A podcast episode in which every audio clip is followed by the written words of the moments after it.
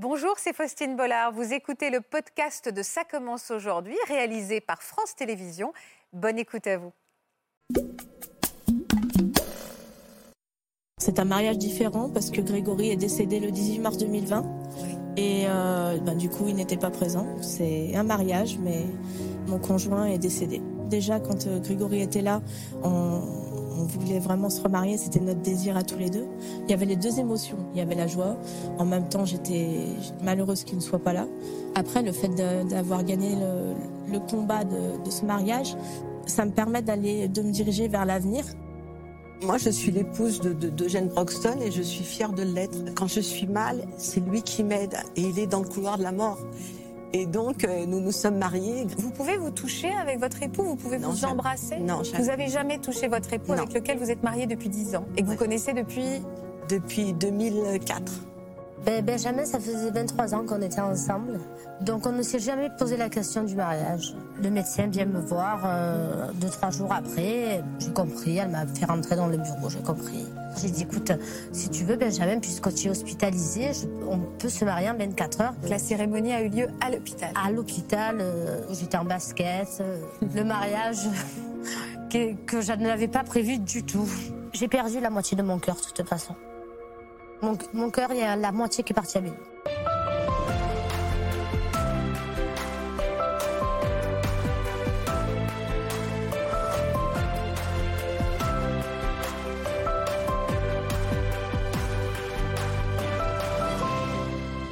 Bonjour à tous et à toutes. Merci d'être une nouvelle fois au rendez-vous de Ça commence aujourd'hui. Aujourd'hui, ce sont deux histoires bouleversantes que nous allons découvrir ensemble qui prouvent que l'amour peut triompher de tous les obstacles, même de la mort. Vous allez voir, Marjorie et Virginie ont toutes deux eu la chance de rencontrer l'âme sœur, mais une maladie ou un accident est venu briser leur bonheur. Et c'est par le biais du mariage qu'elles ont décidé de faire survivre cet amour, une union juste avant la mort de leur compagnon ou même après, à titre posthume. Elles vont nous raconter ça. Quant à Nadine, qui nous a fait le plaisir de revenir sur notre plateau. Elle a épousé un condamné à mort et elle nous donnera de ses nouvelles tout à l'heure, des bonnes nouvelles. Des témoignages poignants, puissants, qui vont certainement nous inviter à la réflexion, comme toujours, mais aussi nous transporter. Bienvenue dans Ça commence aujourd'hui. Merci pour votre fidélité, encore une fois.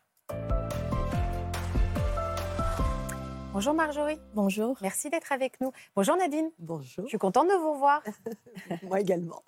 Je vous propose de saluer maintenant Virginie. Bonjour Virginie. Bonjour. Merci d'être avec nous. Euh, je suis très heureuse de vous recevoir euh, toutes les trois. C'est un, sujet très fort qui nous réunit, qu'on n'a jamais abordé dans cette émission. Et je suis fière de pouvoir euh, le faire à vos côtés. Je vous présente Natacha Espier, que vous connaissez bien, et Marc Gégère, notre avocat pénaliste, qui vont vous accompagner aujourd'hui avec leur bienveillance et leur intelligence. On va commencer avec votre histoire. Marjorie, Marjorie, je vais prendre soin de vous, d'autant plus car votre histoire est très récente. Votre mariage remonte d'il y a peu de temps. depuis quand vous êtes mariée? C'est quoi la date de votre mariage? Le 8 décembre dernier. Donc c'est très récent. Je ne sais pas d'ailleurs si. Euh, je, me demandais, est-ce qu'on est qu'on vous. Dans des circonstances aussi compliquées, puisqu'on voit que vous êtes, euh, vous êtes habillé en noir, c'était quoi ces circonstances? Expliquez-moi pourquoi vous êtes. Euh, c'est un mariage différent. Alors, c'est un mariage différent parce que Grégory est décédé le 18 mars 2020. Et ben, du coup, il n'était pas présent. Et, et c'est pour ça que c'est différent. C'est un mariage, mais mon conjoint est décédé. Je disais ça parce que quand on, apprend qu'une femme vient de se marier, on a envie de la féliciter. Euh, vous, évidemment, mais en même temps, je me dis, euh, ça a dû être un long combat euh, pour réussir à, aller au bout de cette union. c'est quand même la célébration d'un amour très fort, mais aussi d'une bataille pour la reconnaissance de cet amour. Ah oui, ça a été très long parce que il est décédé le 18 mars 2020 et j'ai commencé les démarches au mois de mai. D'accord. Et j'ai eu la réponse seulement au mois de novembre 2022. Ah ouais. Et c'est pour ça, je me suis mariée le 8 décembre parce qu'une fois que j'ai eu la réponse, j'ai voulu que ça aille très vite. Et euh, du coup, voilà, on, a attendu juste les 10 jours euh, pour publier les bancs. Et vous avez un grand sourire quand vous en parlez. Donc pour ah vous, c'est un souvenir de joie. Ce mariage a été un moment de joie au-delà du chagrin? Euh, Alors oui, parce que ça faisait très longtemps. Déjà, quand Grégory était là, on, on voulait vraiment se remarier. C'était notre désir à tous les deux. Vous allez me raconter votre histoire dans un instant, oui. mais oui. Et, euh, et du coup, euh, bah, le fait que ça soit fait, euh, bah, je suis heureuse. Après, c'est sûr que c'est c'est dur quand même parce qu'il n'est pas là, il n'a pas, il pas été là au mariage, mais bon, il est dans mon cœur et c'est le plus important. Pourquoi c'était important d'être présente aujourd'hui et de venir sur ce plateau pour vous, Marjorie? Alors déjà, c'est important pour moi de, de, parler du mariage posthume parce que c'est un droit qu'on a en France qui est assez peu connu. Mm. Et euh, c'est vrai aussi rendre hommage à, à Grégory parce que c'était une personne extraordinaire. Mm. Donc je suis fière d'être sa femme. euh, voilà.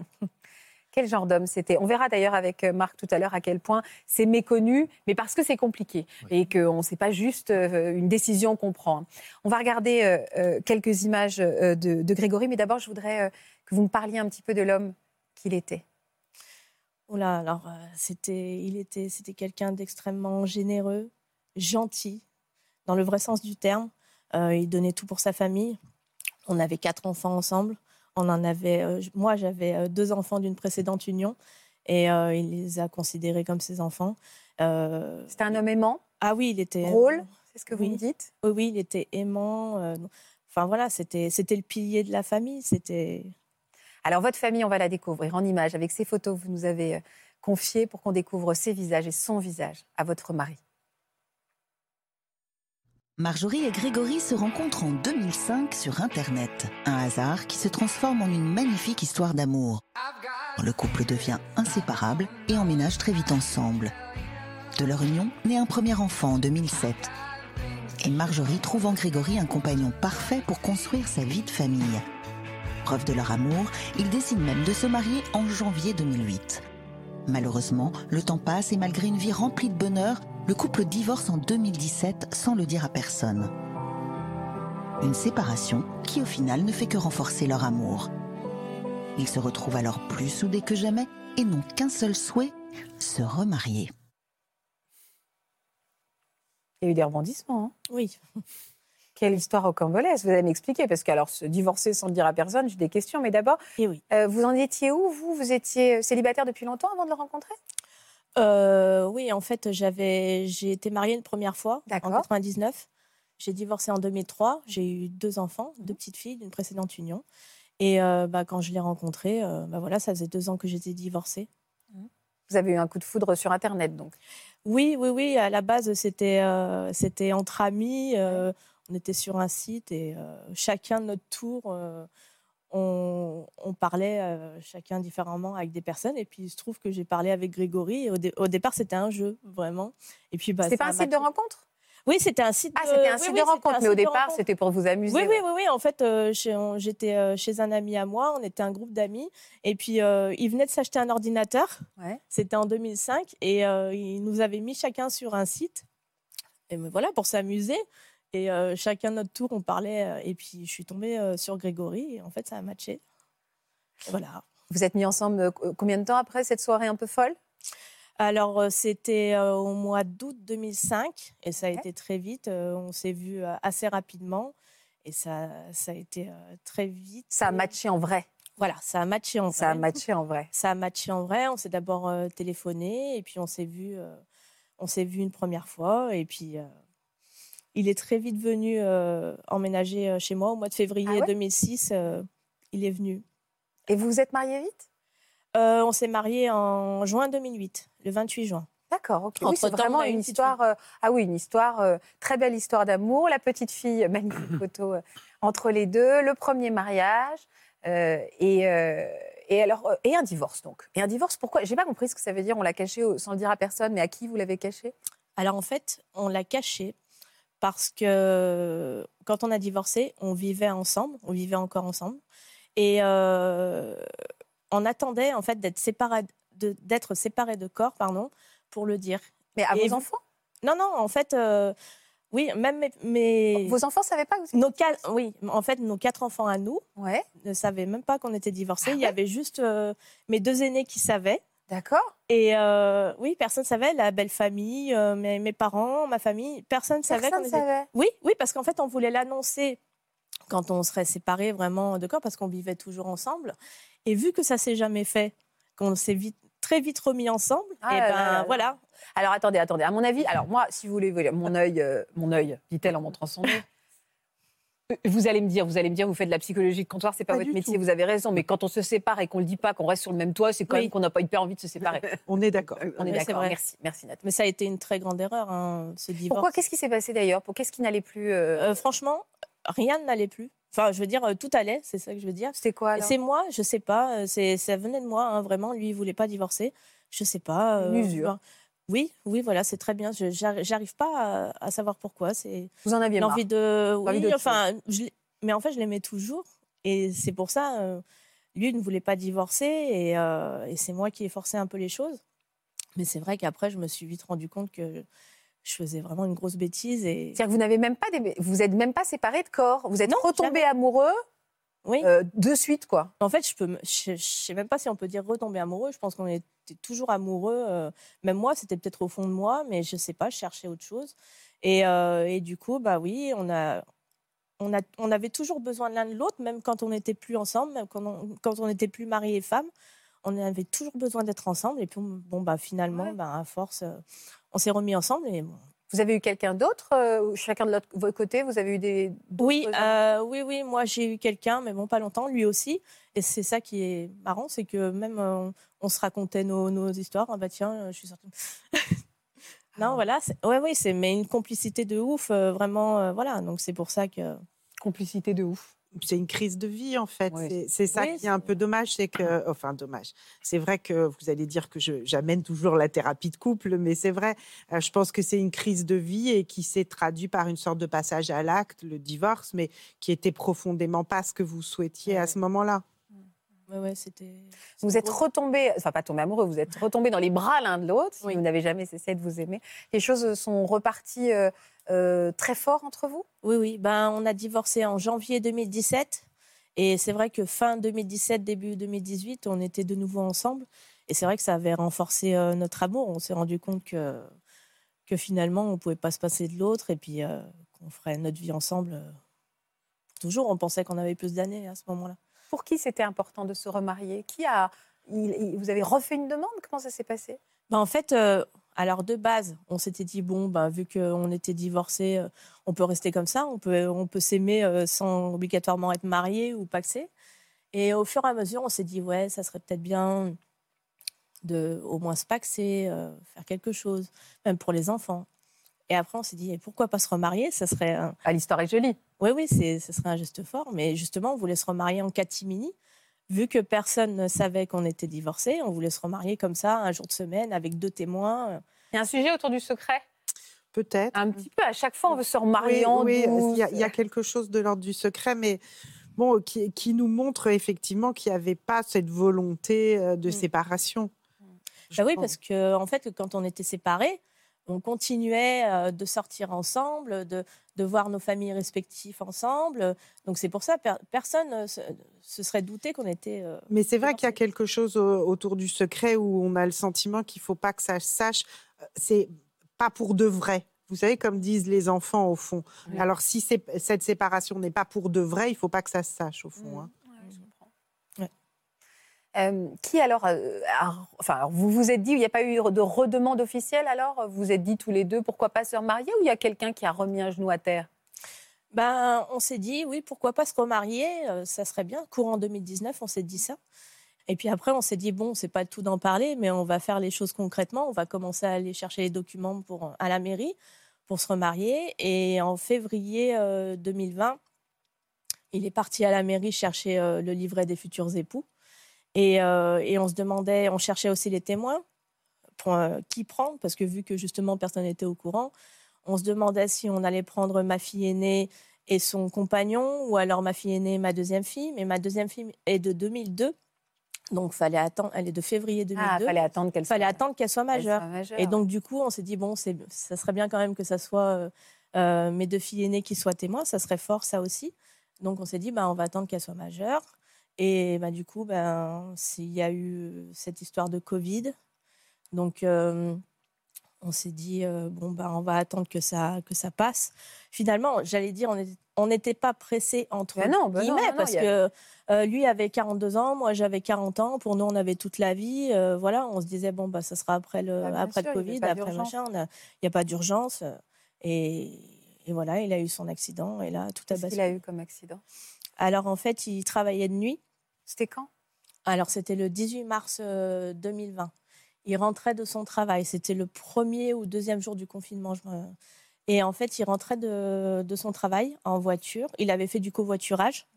Donc, euh, il travaillait à Mézieux, c'est près de Lyon.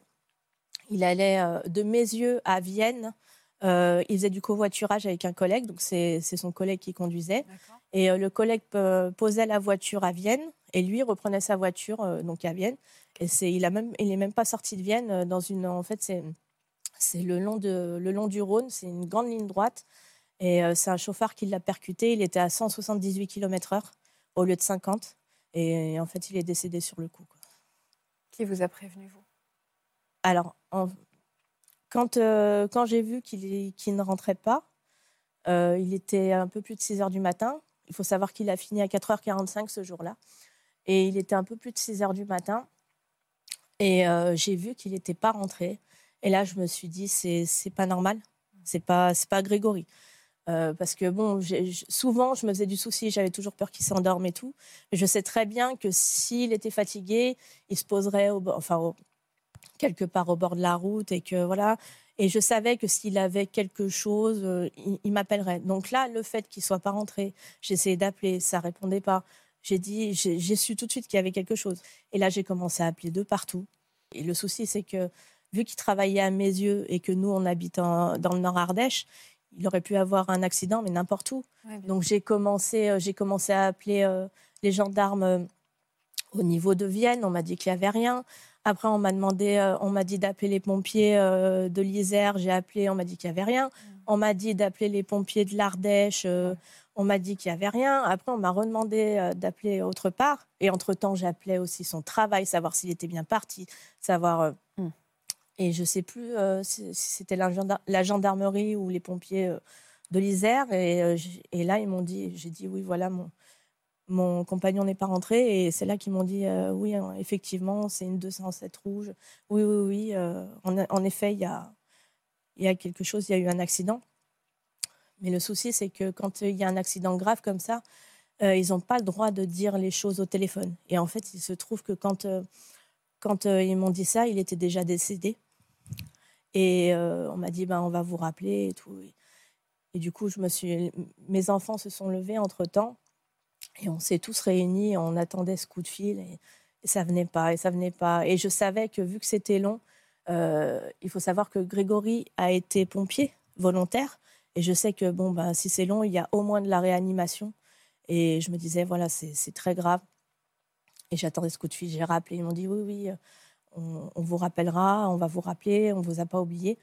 Et euh, à ce moment-là, enfin, peut-être cinq minutes après le dernier coup de fil, euh, ça, j'ai entendu sonner à la porte et là, j'ai su, j'ai su quoi. J'ai su qu'on venait m'annoncer euh, qu'il était décédé. là, on entre dans un cauchemar, quoi. C'est, Qui on vous annoncer ça? Les gendarmes, les gendarmes, les gendarmes d'Annonay. Et ils sont venus et puis bon, quand je les ai vus, donc ils m'ont dit qu'il était décédé, que c'était pas de sa faute. Euh, voilà, ils m'ont pas raconté exactement l'accident, mais et là, c'est vraiment tout s'écroule. Il y a même un léger trou noir, on ne sait plus, euh, c'est pas possible. Il est parti hier soir, il a embrassé ses enfants, il, m'a embrassé, il a dit au revoir à demain. Euh, et, et puis dans la nuit, j'arrivais pas à dormir, je lui, je lui avais envoyé un, un message à 2 h du matin et on s'était parlé. Et, et la dernière chose qu'il m'a dit, c'était, c'était, c'était je t'aime. Et puis là, on vient de me, de me dire qu'il est mort. Donc euh, voilà. C'est un peu, un peu dur à raconter tout ça. Oui, je sais. Mais euh, voilà, on n'y croit pas. C'est... Et puis voilà, les enfants. Alors les gendarmes ont dit de. On demandait que les enfants aillent dans une chambre. Donc on m'a annoncé ça et je me suis écroulée. Je me suis assise euh, et voilà, et après, on vous laisse comme ça. Ils m'ont demandé si, si, si j'avais de la famille qui pouvait venir me soutenir. J'ai dit, euh, j'ai mon frère. Enfin, je sais même plus ce que j'ai raconté. Ils ont appelé mon frère. Mon frère n'y croyait pas au téléphone. Et après, on, on, nous laisse comme ça. C'est voilà, il est mort. Alors, euh, il faut appeler tel numéro pour les pompes funèbres, machin, naninana. Enfin, voilà. Et après, ils nous laissent. Bon, après, c'est comme ça. Hein, c'est leur métier. Ils ne vont pas rester là. Hein. Et après, donc, il faut que, que je prévienne tout le monde. Il faut que j'aille dans la chambre prévenir mes enfants que leur papa est décédé. J'ai une de mes filles, elle a, elle a vomi toute la journée. Ne croyez pas. Et euh, après, il faut que je téléphone euh, à ses parents, à ma fille aînée qui vivait plus avec moi, qui venait en plus d'avoir un enfant. Elle avait eu sa, sa première fille le 5 mars. Et Greg est décédé le 18 mars, donc ça a été horrible. D'ailleurs, ma fille aînée et son, et son compagnon et sa fille, bon, c'était le confinement, mais bon, ils, sont venus quand même. Et voilà, après, j'ai appelé. Ce qui est dur, c'est d'appeler, oui, les, ses parents, appeler sa mère, appeler euh, son père. Mon beau-père ne, comprenait rien. Je disais, Grégory, mais quel Grégory est décédé, mais quel Grégory, mais qui? Enfin, voilà, c'est. Mon, gendre, quand j'ai dit euh, ça au téléphone, euh, je l'ai entendu pleurer, taper de partout. Enfin bon, c'est. Puis en plus, en plein confinement, on a l'impression que c'est que c'est une, une, vie parallèle, je sais irréel, pas. Ouais, irréel. Voilà, irréel. Il y a, il y a personne dans les rues. Après, bon, voilà, il faut, il faut appeler les pompes funèbres, il faut faire. Euh, et euh, ça, franchement, je, c'était au-dessus de mes forces. J'ai demandé à ma belle-mère, justement, si, si elle pouvait le faire. Parce que là, euh, et, c'est d'ailleurs à ce moment-là, vu que c'est elle qui s'est occupée, euh, parce qu'il fallait en fait ramener le corps entre euh, Vienne et chez moi, parce qu'à Vienne c'est dans l'Isère, chez moi c'est en Ardèche. Et en fait, il fallait s'occuper assez rapidement de ramener le corps, sinon, sinon bah, l'enterrement et tout aurait été à, Vienne. Mais c'était au-dessus de mes forces. Quoi. Donc du coup, j'ai demandé à ma belle-mère de le faire. Et c'est là que, en fait, ma belle-mère a su qu'on était divorcés, parce que ben, justement, euh, ah l'acte de décès et tout. Comment on s'y prend? Comment vous y êtes pris pour organiser alors ce mariage posthume? Alors, du coup, euh, il faut savoir que quand euh, Grégory est décédé, vu que c'était un accident de la route, mmh. j'ai une association qui est venue me contacter. C'est une association d'aide aux victimes de la route ou de la famille de, de, personnes qui sont décédées. Et j'avais une psychologue qui m'appelait. C'est bien ça. Oui, et j'avais aussi une avocate. Et justement, euh, bah, cette avocate, j'ai parlé euh, qu'on devait se marier et, mon désir de faire un mariage posthume. Et grâce à elle, elle m'a donné euh, les adresses où il fallait écrire, ce qu'il fallait comme document et tout. En fait, il faut prouver que la personne décédée voulait se marier. Et c'est encore mieux quand on avait commencé les démarches. Et c'est ce que vous aviez fait vous aviez Alors lui, en fait, j'ai eu la chance euh, qu'on habite dans un petit village. Donc, euh, quand il est venu, euh, ce que je vous avais dit, aller chercher les livrets des futurs époux, ben voilà, tout le monde l'a vu. Tout le monde l'a vu, et puis la personne qui était au guichet se rappelle très bien. En plus, il est décédé au mois de mars, il y est allé au, mois de février, donc il se rappelait bien. Donc, cette personne a pu témoigner comme quoi, voilà, et c'est ce que je dis, si j'avais été dans une grande ville, par exemple, comme ici sur Paris, euh, voilà, euh, la personne ne se serait pas rappelée. Tandis que là, un petit village, voilà, donc euh, cette personne a pu témoigner. J'ai eu aussi l'ancien maire de mon village qui a témoigné comme quoi Grégory était bienvenu. Et, et puis il y avait aussi, on s'envoyait des, des, SMS quand il était, quand il était à, son, pardon, à son travail. Et, et du coup, on parlait du mariage et justement des témoins on se disait euh, qu'est-ce qu'on fait? Est-ce qu'on attend que Gwenola, donc ma deuxième fille, soit majeure? Qui sait qu'on prend comme témoin? Vous aviez gardé cette conversation Voilà, et j'ai fait des copies sur ordinateur de ça. Euh, donc plus des témoignages de mes enfants, comme quoi on voulait bien se remarier. Enfin voilà. Mais bon, c'est vrai qu'il faut prouver. Hein, prouver. Euh, on a une idée, Marc, du nombre de mariages posthumes qui sont recensés chaque année en France? Oui, c'est de l'ordre à peu près une cinquantaine, soixantaine de mariages posthumes par an. Et depuis toujours? C'est possible? Alors, c'est possible, pas depuis toujours, mais c'est possible depuis que la France s'est dotée d'une législation à peu près qui tient la route, c'est-à-dire Napoléon, 1803 quand même. Mmh. Depuis 1803, ça existe. Alors, à l'époque, ça existait parce que la mortalité était extrêmement fréquente et précoce, et qu'ensuite, il y avait beaucoup, on était dans des théâtres de guerre en permanence. Donc, euh, c'est la raison pour laquelle cette loi, en quelque sorte, a vu le jour. Mmh. C'était pour faire en sorte que ceux qui partaient à la guerre, qui étaient fiancés, pouvaient quand même ne pas laisser une, femme, euh, éventuellement même fille-mère à l'époque, etc. Donc c'était ça le fondement au départ. Mais c'est enfermé dans des, dans des conditions extrêmement strictes. Évidemment, il faut démontrer le consentement de celui qui est décédé, mais pas que il faut aussi obtenir l'accord de tous ceux qui sont les héritiers potentiels de celui qui est J'allais y venir, parce que c'est ça le vrai sujet derrière aussi, c'est que est-ce qu'on a pu, vous avez senti, et je vais vous allez m'expliquer comment on fait après, Marc, mais est-ce que vous avez pu sentir qu'on vous a soupçonné? Pourtant, vous, euh, mère de ces enfants et qui vous partagez la vie, vous habitiez encore sous le même toit, est-ce qu'on vous a soupçonné de vouloir vous marier à titre posthume pour toucher l'héritage? Est-ce que, est que vous avez entendu qu'il y avait un peu cette petite euh, mélodie derrière? Alors, j'ai pas entendu par rapport euh, à ça, l'héritage ou quoi. Mais c'est vrai que, ben, vu que j'avais pas de bon rapport, on va dire, avec ma belle-mère et tout, il faut qu'elle, euh, il faut savoir que qu'il faut que les les parents vivants de, chacun, mes parents par exemple et les parents de Grégory, donnent leur accord. Ah ouais, d'accord. Donc euh, vu qu'avec ma belle-mère ça allait pas trop, je me, je, je, je me disais elle va jamais donner son accord au niveau des, si on peut dire, euh, de la succession proprement dit. bon, nous on n'avait pas, franchement, on, on roulait pas sur l'or, on avait juste un bien, c'est notre maison. Donc euh, c'est vrai que si on avait été mariés à ce moment-là, la maison nous serait revenue, me serait revenue à moi. Mais là, c'est moitié-moitié euh, entre mes enfants et moi. Mais euh, en fait, il faut dire qu'un mariage posthume, je parle pour les personnes qui ont beaucoup de biens, qui ont de l'argent, c'est pas ça qui va faire qu'on hérite en fait. C'est vu que c'est un mariage posthume, euh, on revient pas sur l'héritage. C'est n'est pas pour l'argent en fait. Le seul ah, droit que mais c'est intéressant ce que vous dites pour tous ceux qu'on pourrait accuser de ça. Euh, ça ne change rien. En gros, ce qu'on retient, c'est que vous n'étiez pas marié au moment de son décès, c'est ça? Oui, sauf que ça change le statut de la personne avec qui on va se marier. C'est-à-dire qu'elle recouvre en quelque sorte le statut euh, peu enviable de veuve.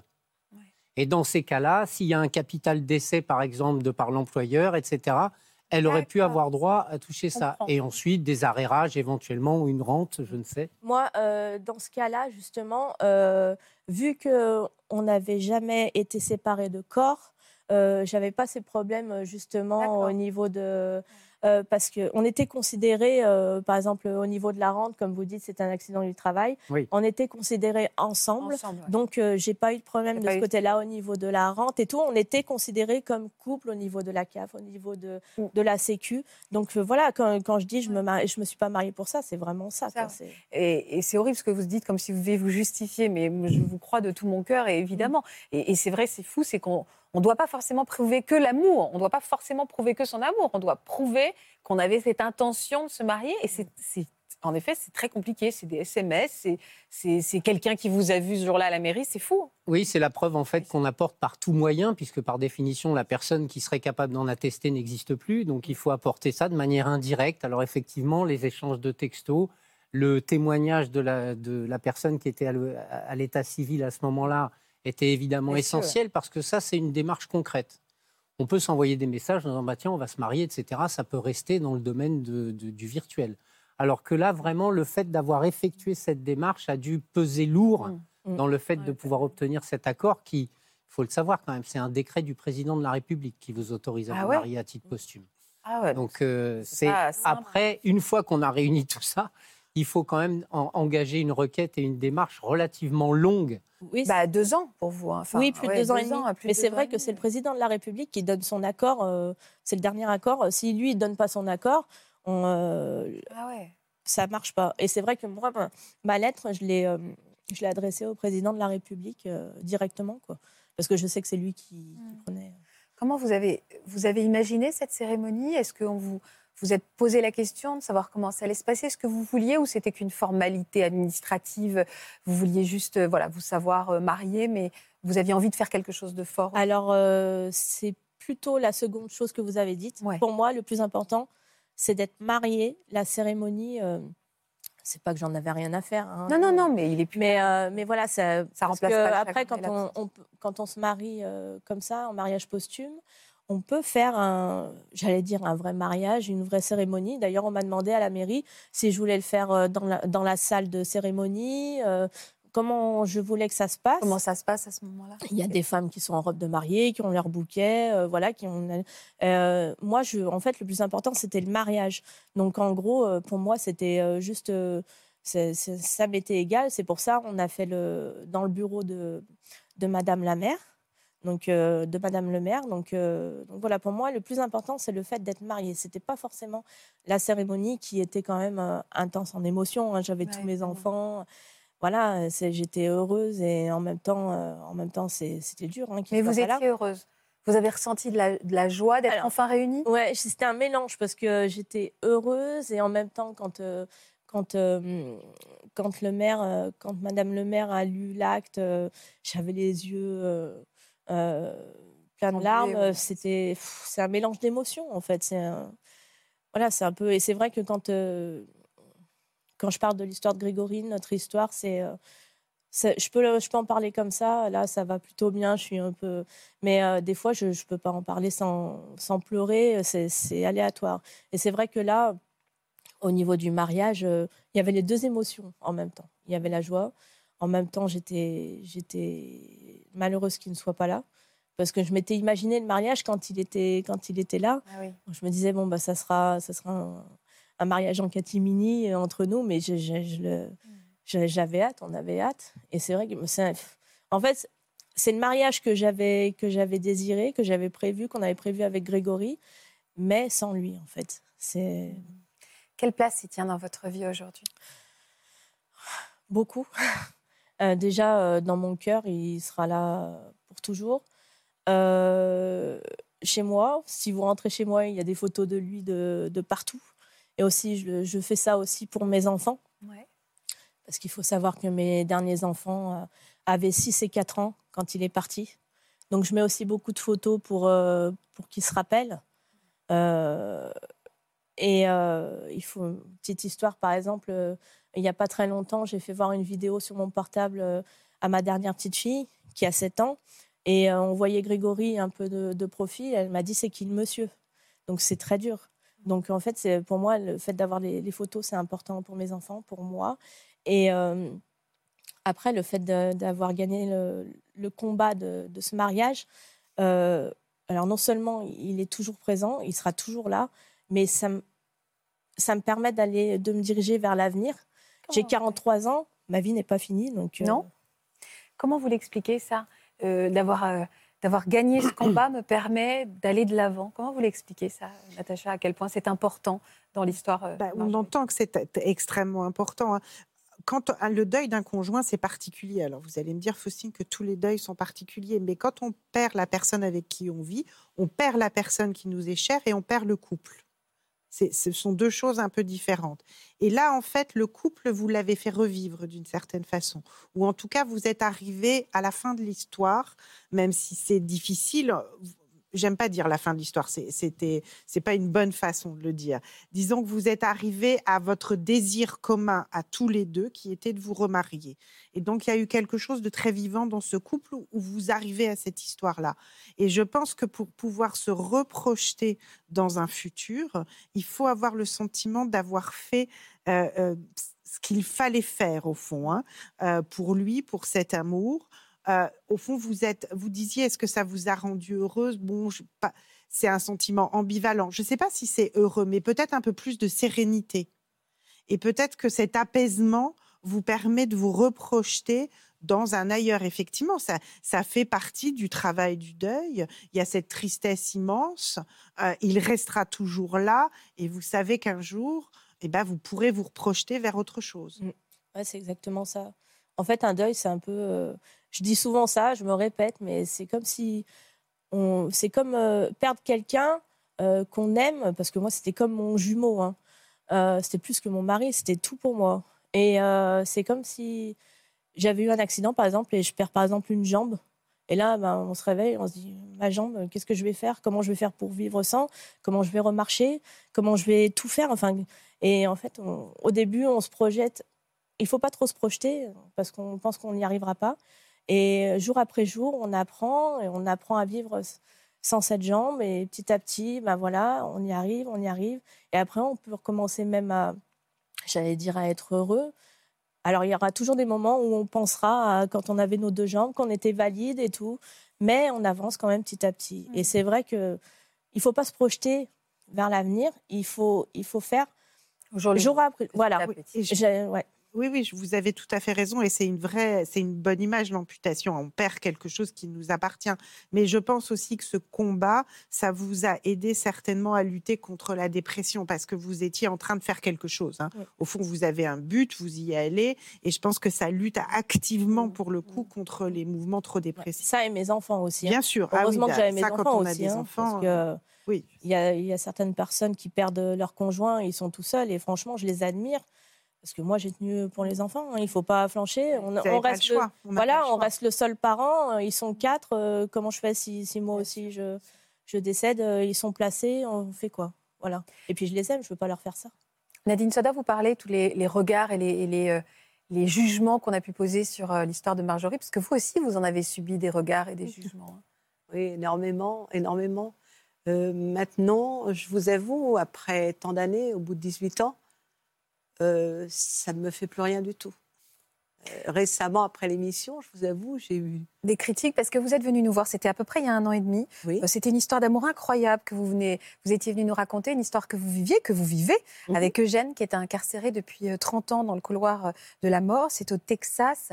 Quels sont les retours que vous avez eu Je sais que vous avez eu beaucoup de retours positifs. Mais... Alors j'ai eu énormément de personnes après l'émission, des retours très très beaux, très positifs. Et récemment, il y a trois jours une certaine Mélissa qui m'a écrit mais des, trucs super. Et vous pouvez juste me rappeler pourquoi il a été condamné? Il a été condamné pour euh, l'homicide d'une femme et, le viol de cette femme. Hmm. Et euh, donc, nous avons eu les, résultats des tests ADN grâce à une très, très grande maison d'avocats de Chicago qui a euh, gentiment cru en l'histoire d'Eugène avec des bases bien, et qui ont investi 80 000 dollars sur les tests ADN. Je n'avais pas ces possibilités. Donc, aujourd'hui, il a été innocenté? Il n'est il, est pas encore. Il doit passer en, en, jugement. Il y a un nouveau jugement. Et euh, il a été. Euh, il y a tous les tests. Rien ne correspond Rien ne correspond avec le lieu du crime. Donc vous, vous avez jamais évidemment douté de son innocence, sinon vous ne seriez pas tombée amoureuse. Non. Euh, comment ça se passe dans ce moment-là? Il, y, a un nouveau jugement avec cette nouvelle pièce à conviction? Il faut bien comprendre qu'on est aux États-Unis, donc ce n'est pas du tout la même euh, législation qui s'applique. Euh, aux États-Unis, en fait, le conjoint avait finalement épuisé toutes les voies de recours. Donc la décision était définitive. C'est pas pour rien qu'il était dans le couloir de la mort en attente de son exécution. Mais comme en France, il existe un moyen de revenir sur une décision définitive, c'est un, peu ce qu'on appelle en France un recours en révision du procès, à la condition d'apporter des éléments extrêmement sérieux qui font douter de manière certaine, si je puis dire, de la culpabilité de la personne qui a été condamnée. Ce qui est le cas. Ce qui est le cas, et ça s'explique tout simplement par l'évolution de la technologie en matière d'ADN, puisque aujourd'hui, on est capable de retirer un ADN avec une quantité infinitésimale de matière alors qu'il y a 20 ans ou 30 ans, à l'époque où ça a commencé, il fallait beaucoup de matière. Et à l'époque aussi, il faut bien savoir qu'on utilisait l'ADN et les, analyses d'ADN que de manière extrêmement rare. Hmm. Donc là, en fait, c'est la conviction des jurés qui ont fait que euh, cet homme a été condamné. Et fort heureusement, c'est la science qui vient à son secours aujourd'hui avec l'aide d'un cabinet d'avocats, parce qu'il ne faut pas oublier aux États-Unis non plus que ce sont les. Finalement, il faut financer sa défense. Hmm. Et pour financer sa défense, c'est quasiment impossible, sauf si vous êtes euh, milliardaire. Donc il faut trouver un cabinet d'avocats qui accepte d'investir hmm. dans la défense, parce qu'il y aura évidemment ensuite un retour, parce que vous imaginez bien que quelqu'un qui a passé plus de 30 ans dans le couloir de la mort à tort est en droit de solliciter une indemnisation d'un préjudice on, colossal. on a une idée d'ailleurs combien, C'est 80 000 au Texas, 80 000 dollars par année d'incarcération. Et il y a passé 30 ans. 30 ans. 32 ans. 32 ans cette année. C'est ça, ça fait 2,5 millions et demi de dollars. Ah, on est à un niveau où on vient de découvrir d'autres preuves beaucoup plus graves. C'est qu'on a caché, on a caché 25 boîtes d'évidence pendant 25 ans. Des évidences en, Des, euh, euh, preuves. Et donc, euh, ces preuves sont de nouveau, de nouveau traduit en, langage euh, plus, plus juridique, l'attorney général, c'est-à-dire le procureur général aux États-Unis, a la possibilité de dire au juge Je vous demande de remettre cet homme en liberté parce que j'abandonne les poursuites contre. D'accord. Deuxième solution, le juge de lui-même peut dire il y a maintenant un doute suffisant pour que cet homme ait droit à un nouveau procès. Donc ça sera soit l'un, soit l'autre. Et vous avez, alors on va revenir sur votre mariage, mais juste, euh, vous avez, euh, vous avez une idée. Euh, à ce moment-là, c'est vous qui vivrez aux États-Unis. Il viendra ah vivre avec non, non, non, non, je ne veux pas vivre aux États-Unis. Donc c'est lui qui viendrait vivre avec qui viendrait vivre en France. Bah, vous viendrez nous voir ensemble. bien sûr. Bah, j'espère. Bien sûr. Je demanderai, Maître Génère, si comment ça se passe parce que je viens juste de, recevoir au bout de dix ans de mariage mon livret de famille. Ah, on va voir comment Donc, ça se passe. Si vous êtes parce que je viens d'apprendre que en Angleterre, euh, euh, les Anglais ne laissent pas rentrer une personne qui a été condamnée. Oui, mais elle ne le sera plus par définition. Puis c'est pas en Angleterre, on est aux États-Unis. Oui. En France, ça ne se passe pas comme ça. D'accord. En France, à partir du moment où la personne est blanchie dans son pays où il a été condamné, il est blanchi pour tout le monde. Donc il n'y a pas de difficulté. Il sera considéré comme un citoyen lambda. Il faudra quand même qu'il prenne un titre de séjour pour pouvoir ensuite vous rejoindre. Ah, mais il, il avait, oui, et bah, il, n'a pas le droit de choisir la nationalité automatiquement, il n'a pas le droit de vivre avec sa femme française. sa naturalisation a posteriori ah parce qu'il est marié avec une Française. Le fait qu'il soit marié avec une Française lui permet d'obtenir un titre de séjour, mais il faudra quand même. D'accord, ok, d'accord. Ah, d'accord. Parce que vous êtes marié maintenant depuis quoi Presque 10 ans? 10 ans. 10 ans. Vous, enfin, vous vous souvenez, j'allais dire. Comment il avait, il s'était, euh, comment ça se passe la cérémonie? Alors la cérémonie, euh, Eugène était représenté par une de mes amies. Donc je me suis euh... mariée à une de vos amies. Je plaisante. il y avait quelqu'un à vos côtés qui était une de vos amies qui disait oui en son nom? Oui. Eugène a demandé qu'elle le représente pour la cérémonie. Donc le, juge euh, Lugano nous a, nous a mariés. C'était un juge de paix euh, au Texas italien. Donc il m'a fait la, il m'a fait la cérémonie en italien. et, euh, et donc nous nous sommes mariés grâce, ça s'appelle wedding, proxy wedding. Donc vous étiez toute seule avec votre ami qui représentait votre... Euh, et lui, il savait l'heure exacte, il savait tout? Oui, il savait tout parce que ah, juste après, je me suis euh, rechangée. J'avais ma visite avec lui euh, en vous prison. Pouvez vous, vous, pouvez vous toucher avec votre époux? Vous pouvez vous embrasser? Non, jamais. Vous n'avez jamais touché votre époux avec lequel vous êtes mariée depuis 10 ans et que vous connaissez depuis? Depuis 2004. Vous l'avez toujours pas touché? Vous connaissez pas l'odeur de sa peau? Si, si. Si, si, je l'ai dit précédemment, c'est je connais euh, grâce euh, au, au, linge, oui. au linge, qu'il passe. Euh, Mais vous n'avez jamais pu l'embrasser? Non, jamais. Vous n'avez pas, Faire, vous avez pas fait l'amour avec votre époux? Non, jamais. Jamais. Vous vous écrivez? La seule personne qui a pu l'embrasser, c'est cette, cette fabuleuse avocate. On a eu quelqu'un qui a, qui a sauvé sa vie, Catherine Crawford. Je ferai toujours son nom parce que c'est notre ange gardien. Euh, et euh, elle est, c'est une petite avocate minutieuse qui n'a jamais eu de cas de, peine de mort. Je n'ai jamais vu ce qu'elle a fait. Euh, je lui disais, j'ai trouvé une femme dans le Mississippi. Elle partait, elle allait au Mississippi. Je l'ai trouvée, tu as raison. Et on s'est, on s'est toutes les deux accrochées et, on a réussi à maintenir la relation et de continuer, à continuer à me mettre au courant à distance. C'était quelque chose de, surprenant. Et puis après, il y a eu euh, la chance qu'on a eu Innocence Project. Innocence Project, c'est une très très grande association, si vous voulez en parler, parce que... Oui, c'est une association qui a été créée. En fait, il faut... c'est un peu compliqué. Aux États-Unis, l'aide juridictionnelle, ça n'existe pas. Par contre, tous les avocats, euh, plus ils sont importants, plus ils font ce qu'ils appellent du pro bono, ce qui en latin veut dire pour rien. C'est-à-dire on, va, on va défendre les gens gratuitement. Dans un premier temps, ça redore l'image d'un cabinet de faire du pro bono, etc. Et à force de faire ça, certains se sont, se sont montés en association et ont créé une espèce de cellule euh, dans laquelle ils participent tous et où ils retraitent les dossiers dans lesquels les gens clament leur innocence depuis de nombreuses années alors qu'ils ont été définitivement condamnés et pour lesquels il y a vraiment un sérieux doute quant à leur culpabilité. Donc ils ont vraiment créé cette entité pour permettre à ces gens-là d'avoir des interlocuteurs et de pouvoir engager des procédures en révision. Et donc ça, évidemment, ça peut et Donc un, des, un des avocats d'Eugène vient juste de laisser d'aller voir Eugène et lui dire, voilà, je laisse le Texas et je vais m'installer à Innocence Project de New York. Donc, ah, nous sommes avec les espérances que Tim nous aide aussi. Est-ce que, est que ça a changé quelque chose, puisque c'est le sujet qui nous réunit aujourd'hui, d'être marié dans le regard des autres depuis dix ans? De dire juste je suis amoureuse d'un homme qui est condamné à mort et de dire je suis l'épouse de. Est-ce que ça change quelque chose? Moi je, moi, je suis l'épouse de, de, Jane Broxton et je suis fière de l'être parce que euh, c'est un homme incroyable avec une, une force, un caractère, une, une volonté, une, euh, grinta, je ne sais pas comment dire en français, une, euh, envie de vivre euh, incroyable. Et c'est ma moitié, c'est quelque chose, lui, il m'aide quand je suis mal. C'est lui qui m'aide et il est dans le couloir de la mort.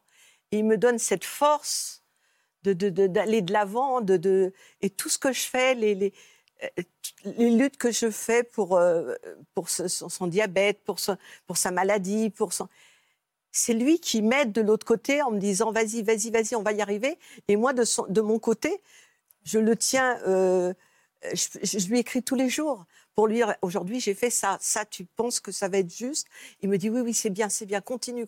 Ça va être compliqué si je peux me permettre Nadine au-delà de l'amour fou qui vous mais alors si vous si vous commencez d'un coup vous pouvez vous parler tous les jours aujourd'hui? Maintenant oui parce qu'il y a un système qui a été installé il y a un mois qui s'appelle Securus. Donc, ils sont en train de monter. Là, pour le moment, c'est juste, euh, il m'envoie un mail, je lui réponds. Donc, c'est assez rapide pour le moment. Avant, il fallait attendre une lettre qui arrivait des États-Unis par la poste pendant 15 jours, 20 jours, si tout allait bien. Là, c'est quelque chose de très rapide. Les détenus aux États-Unis, maintenant, ont, euh, les, les, directeurs de prison aux États-Unis ont installé ce Securus un petit peu partout. Et dans la prison de Gênes, maintenant, il a ce Securus. Donc, imaginez un homme de 32 ans qui prend une tablette pour la première fois de sa vie et qui arrive à pianoter et à m'envoyer un mail. Et là, j'ai dit compliment, tu es un grand, tu n'as jamais vu une tablette de ta vie, tu n'as jamais vu il un a quel téléphone. Âge, Eugène? Eugène a 67 ans, il va avoir 68 ans. Mais il, a, il vous appelle ou, Il m'appelle, non, c'est le, le le, oui, mais vous les pouvez, officiers. Vous pouvez entendre par, sa voix. Ah oui, oui, oui, oui tous les dimanches matin à 3 h du matin. Ah, tout, que les, une fois par semaine Oui. Ok, non, c'était ça que je voulais dire. Euh, ça va être compliqué, le, le, enfin pas compliqué, ça va être plein de bonheur. Mais le passage, si, si, ouais, le, passage, à la vie, non, mais même pour le couple, le passage à la vie réelle, quand on se parle cinq minutes, même au-delà de la proximité qui vous unit et de la complicité de tout cet amour, mais néanmoins la vie réelle, un jour on se réveille, on peut se toucher, on peut s'embrasser, on a des, une vie à construire c'est vertigineux quand même. Hein. Bah, oui, vous avez raison, Faustine. On va, vous allez passer à une autre forme d'intimité. Parce que pour l'instant, vous avez une intimité de pensée, une intimité d'échange. Hein. Mmh on peut tout à fait créer cette forme d'intimité. Vous avez une quête, une croisade, un combat commun. Euh, beaucoup d'échanges, mais vous, après, il va falloir passer, euh, j'allais dire, à, bah, quelque chose de plus oui, ou à mais je suis, oui, voilà. je suis un petit peu préparée par une amie qui s'est mariée elle aussi avec un condamné à mort qui est sorti. Et elle me dit Nadine, prépare-toi, tu dois être euh, aidée par un psychologue toi aussi, oui, parce qu'il va sortir et son mari, par exemple, n'ouvre pas les portes. Ben non, parce pas que ben eux, ils, donc, euh, alors je dis comment il a... Elle me dit, tu sais, au bout de trois jours, il dormait par terre. Et là, je me dis, oh là là, ça va. C'est parce que vous allez, vous allez, habiter ensemble. Bien la sûr. question ne se pose bien pas. Sûr, oui, non, non, non. Oui, mais pour lui, effectivement, il va falloir qu'il résolve toutes les questions de l'espace. Voilà. Parce que l'espace est ouvert, hein, j'imagine une maison, je, je sais pas, voilà, il y a tout ça. Et il va falloir, vous, le couple, qui, que vous vous habituez l'un à l'autre, comme vous disiez, Faustine, le, côté charnel, mais le côté euh, tout simplement un peu terre à terre de la vie. La vie et lui qui sort de prison au bout de si longtemps. Il, tout ça, oui, je pense qu'il faut être vraiment accompagné. L'important, lui, c'est le manger. Alors, je l'intéresse hein, en ce moment, c'est euh, qu'est-ce que tu me feras? Alors, les petits plats, comment tu vas me les faire? Non, mais attention, parce que le bacon. Euh, et c'est. Il ne parle que de manger, parce qu'il mange des choses. C'est. Je peux vous dire, les plateaux, vous, vous le refusez. Tellement c'est horrible ce qu'il mange. Et euh, là, c'est, il est parti maintenant. Il sort par la petite porte et c'est parler seulement du manger. Donc, moi, je le suis dans ce, tout, tout ce qu'il entreprend, moi, je le suis. Et euh, ça nous aide beaucoup. Ça, c'est. Vous viendrez tout nous raconter, hein Je veux tout savoir. Hein, je, je suis encore plus vous, amoureuse maintenant. Ah oui? que, Oui, ça a changé euh, là ces derniers mois. C'est incroyable parce que c'est ah, imminent. C'est une projection bien concret. Donc c'est, c'est le toucher du doigt, si je puis dire. Je, je veux dire frétillant. Je ne sais pas si on dit frétillant, si on dit euh, pétillant, si on dit euh, des Ah. petits quelque chose dans le Chouchrougnouf. Chouchrougnouf, voilà. Voilà, c'est ça. C'est surtout qu'avant, c'était le couloir de la mort. Enfin, ça porte son nom quand même. hein. C'est-à-dire qu'il y a une Ah, borne, il y a, l'épée quelque- ici. il y a une épée de. Damoclès et Ouais. brusquement, ça s'ouvre. Et donc, c'est c'est ça qui est vertigineux aussi. Virginie, on va s'intéresser à votre histoire qui a beaucoup, vraiment beaucoup euh, touché euh, tous nos journalistes, notre rédaction. C'est un mariage aussi exceptionnel que vous avez vécu comme un cadeau. C'est le, c'est le, c'est le terme que, que, vous avez utilisé. Mm. Vous l'avez vécu comme un cadeau, cette, euh, ce mariage? J'ai, accepté beaucoup de choses. J'ai, accepté qu'il, j'ai accepté qu'il meure. Quoi. J'ai, dit ça tu n'en peux plus. Euh, je l'ai laissé euh, partir. partir Quand est-ce euh, qu'il a eu lieu ce mariage avec Benjamin? Ben, Benjamin, ça faisait 23 ans qu'on était ensemble. Donc on ne s'est jamais posé la question du mariage. voilà, il n'était pas croyant. Il, me disait, c'est comme si tu t'es marié, il me dit, tu vas, on va, je ne prends pas perte si je me marie avec toi.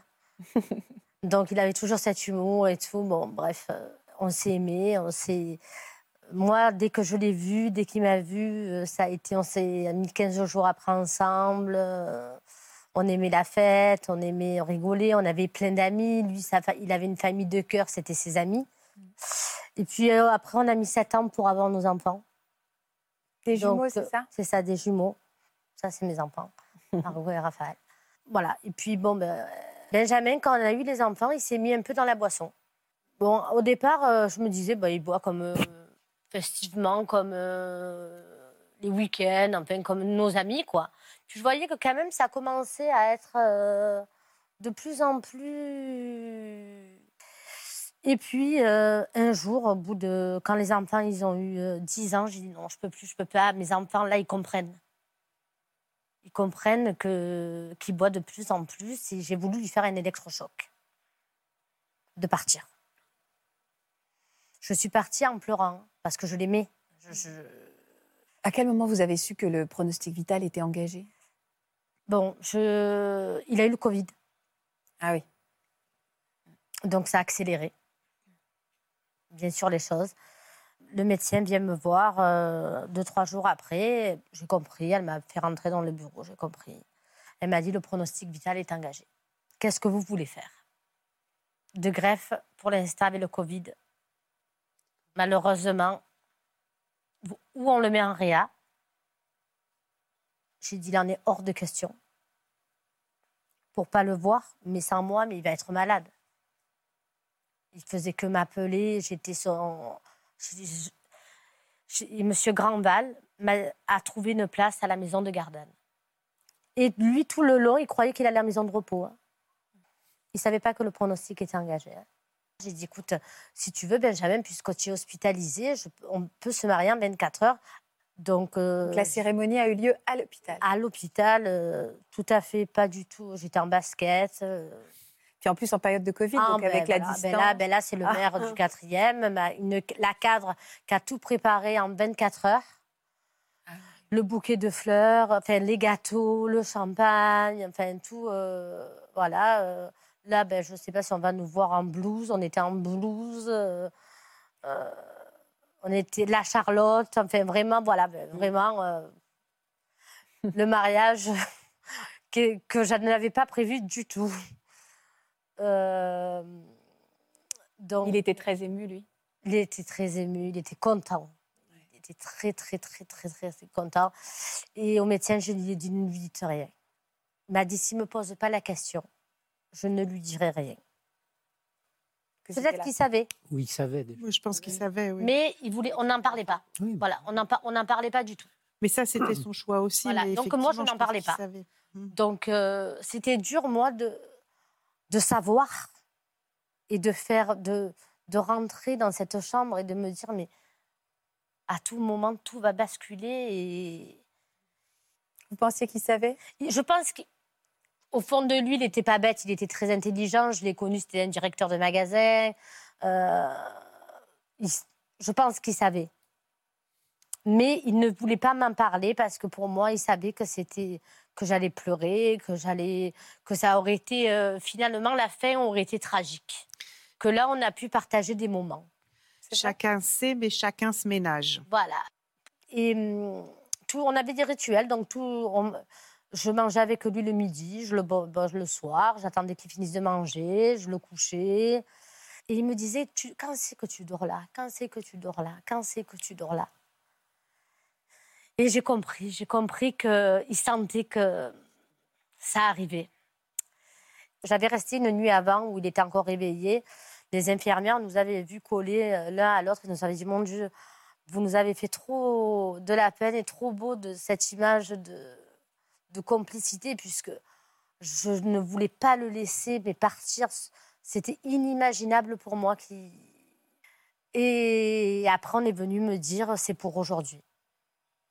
Dites-lui au revoir. Dites-lui que vous serez là et que vous serez forte pour lui et les enfants. Ce jour-là, j'ai cru que mon, je cru que mon cœur s'arrêtait. J'ai perdu la moitié de mon cœur, de toute façon. Mon, mon cœur, il y a la moitié qui est partie avec lui.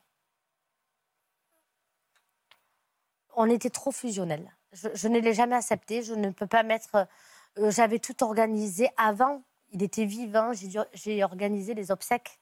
C'est-à-dire, euh, il était vivant. J'ai choisi des musiques.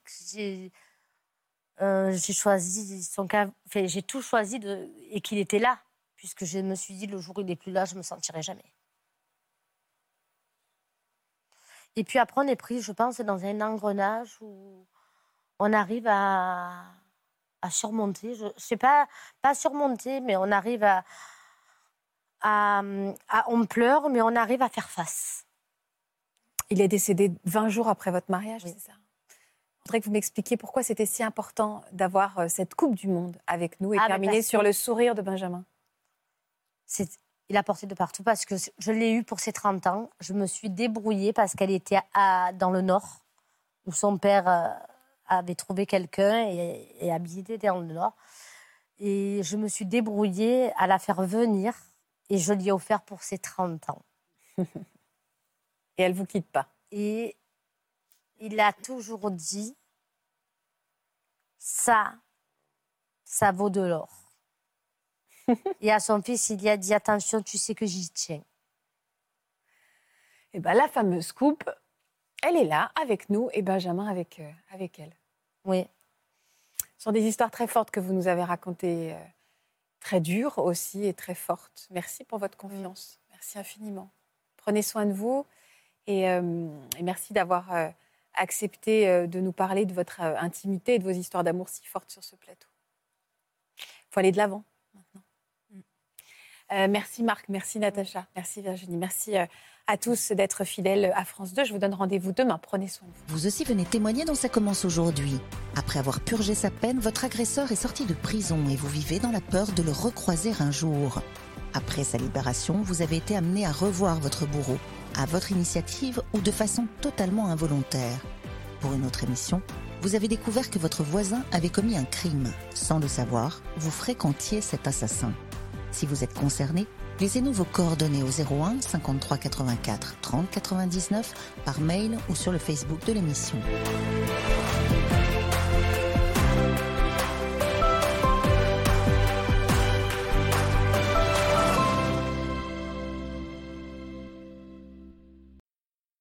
J'espère que ce podcast de Ça commence aujourd'hui vous a plu. Si c'est le cas, n'hésitez pas à vous abonner. Vous pouvez également retrouver l'intégralité de nos émissions sur France.tv.